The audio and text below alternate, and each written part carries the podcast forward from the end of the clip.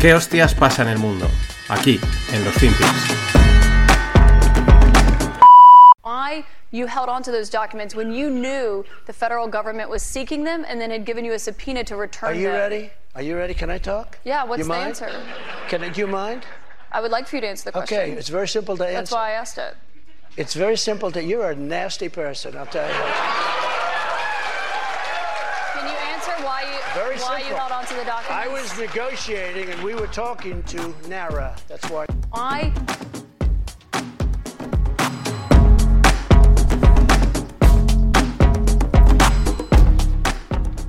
Hola, no financieros. Vamos. Uy, qué fuerte está esto.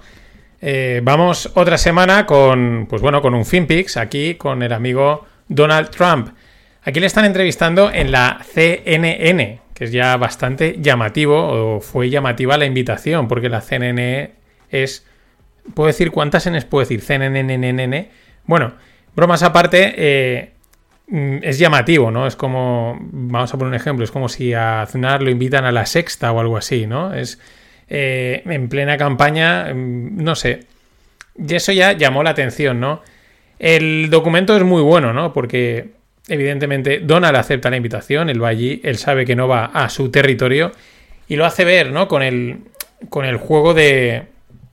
Con el juego eh, corporal, que está total, es todo teatro, ¿no? Él hace, está, si, si veis los vídeos y ahora veremos algún, algún corte, eh, no mira a la presentadora, está dirigiéndose al público, está como incómodo, ¿no? Está mostrando el, bueno, esta no es mi casa, yo este no es mi sitio, y bueno, pues aquí estoy, ¿no? Y aprovecha pues para dar de las suyas, como en este dice, you are a very nasty person. Nasty quiere decir eh, persona incómoda, mm, que puede hacerte daño, molesta, ¿no? You are a very nasty person, ¿no? Porque claro, es parte también del juego de no te dejo hablar, voy a imponer yo mi palabra, por favor, con- eh, contéstame, ¿no? Fijaros también o qué, qué llamativo eh, las risas, ¿no? De todo el mundo descojonándose, riéndose, o sea, curioso, ¿no? O significativo, sobre todo siendo en la CNN.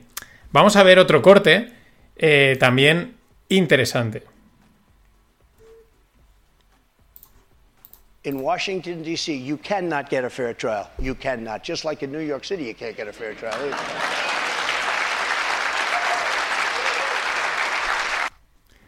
En este corte hay dos cosas eh, interesantes. Bueno, le están preguntando por un caso de abusos sexuales, no sé qué. Otra cosa también que le, bueno, pues le van a sacar mil cosas, evidentemente. Tampoco, tampoco debería llamar la atención que, que vayan a por él. Pero, pero ahí se ve, en el, en el vídeo se veía perfectamente, o en el corte, el, su actitud, ¿no? Esa actitud de, de mirar, de estar como, bueno, es... mm, eh, como me han dejado aquí, eh, no está cómodo. No está cómodo, repito, es todo un espectáculo, ¿vale? O sea, el tío es un crack del, de la, del, del show business, ¿no? Pero es que eh, le preguntan por los trials y dice, bueno, que él no va a conseguir ningún juicio justo ni en Nueva York ni en Washington DC, ¿no? Que son todo, pues, digamos, dominado por los liberales. El otro detalle, que está más al final, es que y ahora en el, segundo corte eh, también lo veremos, si estáis viendo el vídeo, en YouTube lo tenéis. Mm, que bueno, que es que eh, fijaros que parece que haya un montón de... O sea, que aplaudan y que sea una algarabía enorme, ¿no? El público es el que es, pero es que cuando enfocan al público, la mitad están serios. O sea, es como se oye mucho más ruido, mucho más aplausos, mucha más euforia de la que refleja la imagen, ¿no? Es como este juego que está haciendo aquí la CNN, ¿cuál es? ¿Por qué me enfocas a la gente que está como de brazos cruzados, hay dos aplaudiendo y un sonido que parece que esté aquello petándolo? Eh, que al final están apoyando, yo creo que el, el- efecto Trump, ¿no? Eh, metiéndole esos sonidos, pero luego mm, también compensando un poquito con otras imágenes. Es una cosa bastante, eh, bastante curiosa, ¿no? Del juego mediático en el que están la CNN y el propio Donald Trump. Llama muchísimo la atención. Pero vamos con el, con el último corte, que es quizás también pues el más... con el que me quedo, ¿no? Do you want Ukraine to win this war? Uh, I don't think in terms of winning and losing. I think in terms of getting it settled so we stop killing all these people and breaking down this, this country. Now, What do you? Can I just follow up on that? You said you don't think in you have terms to of do is winning you and have to get losing. the- you have Mr. to get President, can I just follow up on that because that's a really No, important excuse me, statement let me that just you just made up. there. Can you say if you want Ukraine or Russia to win this war? I want everybody to stop dying. They're dying, Russians and Ukrainians. I want them to stop dying. And I'll have that done. I'll have that done in 24 hours. I'll have it done. You need the power of the presidency to do it. When you were in office, you said that you respected President Putin. Do Yeah, I you do. still respect him today? Uh, he made a tremendous mistake. Made it. He made. He was a smart guy. What was his It would have. mistake? His mistake was going in. He would have never gone in if I was president. We used to talk about it there. Do you believe that Putin is a war criminal? He's responsible for the deaths of thousands Well, of I think Ukrainian this. men and I think it's something that not, should not be discussed now. It should be discussed later because right now we have to get a war. If you say he's a war criminal, it's going to be a lot tougher to make a deal to get this thing stopped. Because if he's going to be a war criminal, where people are going to go and grab him and execute him, he's going to fight a lot harder than he's fighting, you know, under the other circumstances. Ahí lo tenéis. eh, le preguntan por Ucrania y sale el lado, pues bueno, pacifista, eh, entiéndase, y ecuánime, ¿no? No están muriendo ucranianos y rusos, yo no quiero que muera ninguno. Eh, dice, yo esto lo acabo en 24 horas, que esto ya lo dijo.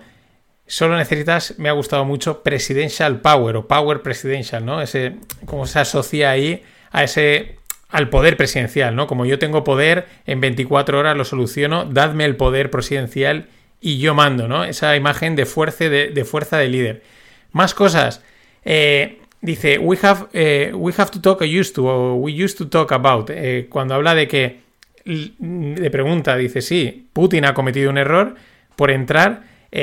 no debía haber entrado, pero es que solíamos hablar de esto, ¿no? O sea, es como algo que ya iban tratando, iban, bueno, oye, lo hago, no lo hago, no, tal, lo calmaba, ¿no? Es lo que deja un poquito a entender. Y al final, pues la presentadora le intenta acorralar diciéndole que si considera que Putin es un criminal de guerra y él dice, él no dice ni que sí ni que no, hace la típica de político, básicamente lo que dice es que si él ahora le llama o le llamamos criminal de guerra, pues lo único que vamos a conseguir es que Putin pelee más fuerte, ¿no? Vaya más a saco y no es lo que hace falta ahora. Lo que quiere es paz, que deje de morir gente. Stop dying people.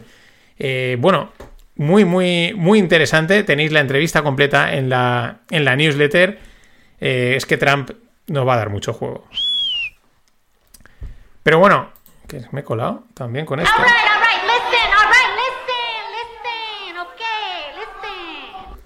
Os digo que la mesa hace lo que quiere.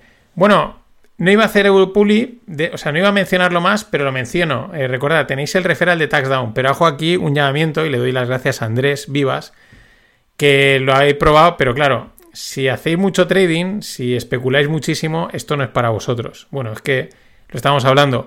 No hay ninguna solución para, para la gente que hace o que tiene bastantes movimientos de operaciones a nivel fiscal. Al final se lo tienen que montar ellos porque no les interesa, ¿no? Hay muchos matices, que si eh, posiciones en Estados Unidos en dólares, aquí, allá, las opciones, los derivados, etcétera.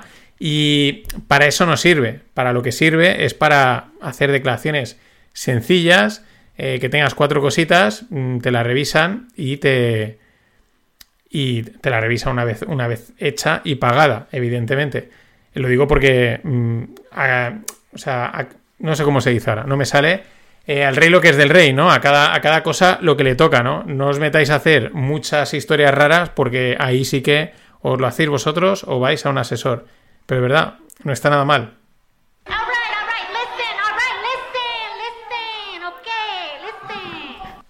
Que ha trabajado voy últimamente con la mesa. Esto de estar haciéndolo en vídeo y tal, mm, tiene, tiene lo suyo. En fin, vamos también con la otra parte que está relacionada con, Pepe, con Trump, que es Pepe Coin. Antes, un poquito de update del mundo cripto. Bitrex, que es un exchange de estos importantes, o era importantes, ha pedido eh, mm, el capítulo 11, que es el de la bancarrota en Delaware.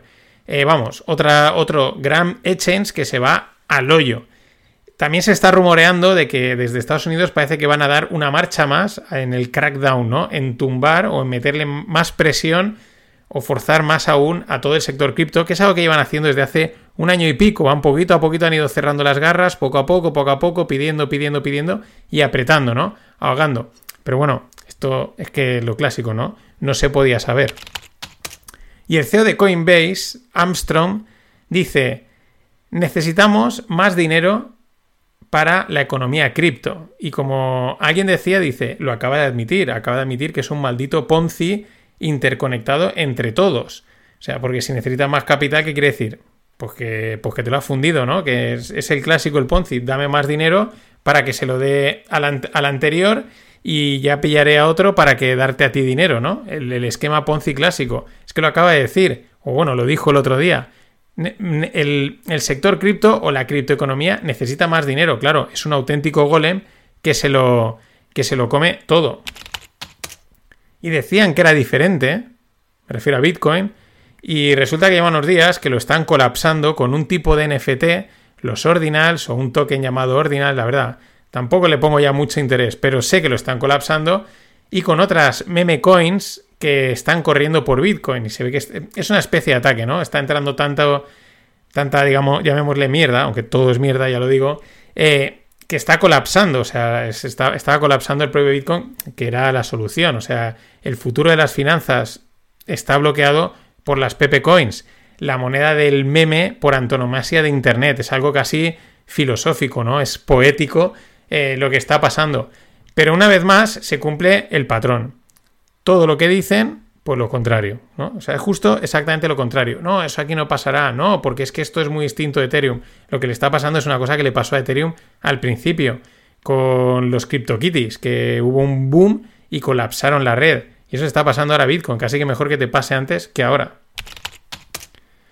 Todo es porque ha salido un nuevo tipo de token llamado BRC20 que está, pues eso, como dicen, captivating the gens, ¿no? Está trayendo a los degenerados y haciendo que los traders al estilo Ethereum pues estén, vamos, metiendo shitcoins en Bitcoin, algo que era impensable, ¿no? Si estás metiendo shitcoin en Bitcoin, pues por algo es. Porque es también una shitcoin. Este es el gran, este es el gran hype. El gran, no, el gran plot twist, que no me salía. Y vamos con Pepe Coin. Tiene que ver mucho con Trump, pero es que, ya que vamos con Pepe Coin, hablo de la rana Pepe. Hay un documental que se llama Feels Good Man, que es de la historia del meme de internet de, de Pepe the Frog, la rana Pepe. El tema es que es un personaje de cómic del autor Matt Fury, que la verdad es que si veis el documental tiene una cierta similitud, o sea, no es que se parezca igual a la rana Pepe, pero tiene una serie de rasgos que son algo parecidos, los ojos, etc. Y bueno, mmm, el documental es flojo. En cuanto a, la forma en la que lo han narrado, lo han contado, me parece que es casi un, es un poco aburrido. Pero la historia es brutal, la historia de la rana Pepe y lo que aún queda por delante.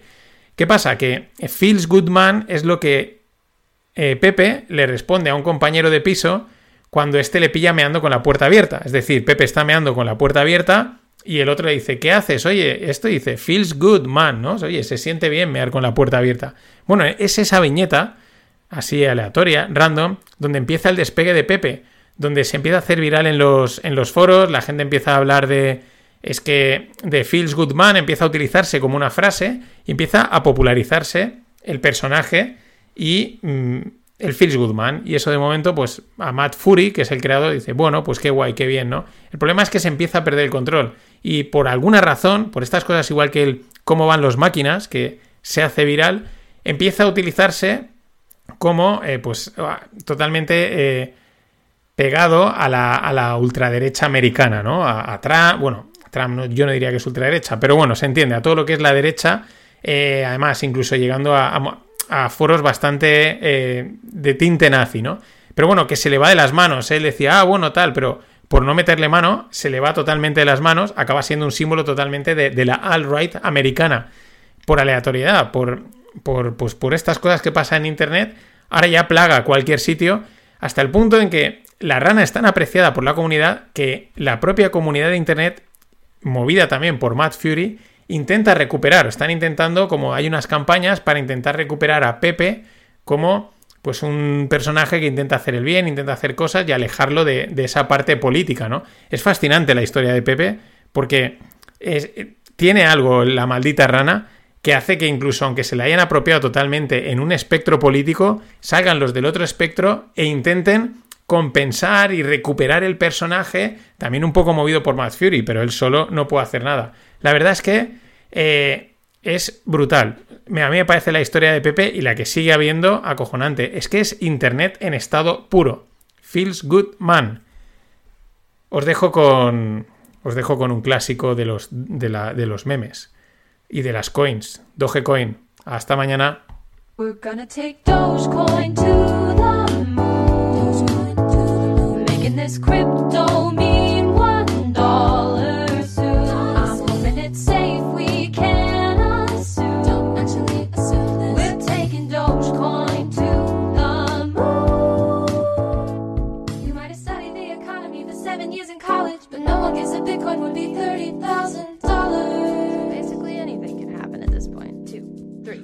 Gonna take Dogecoin to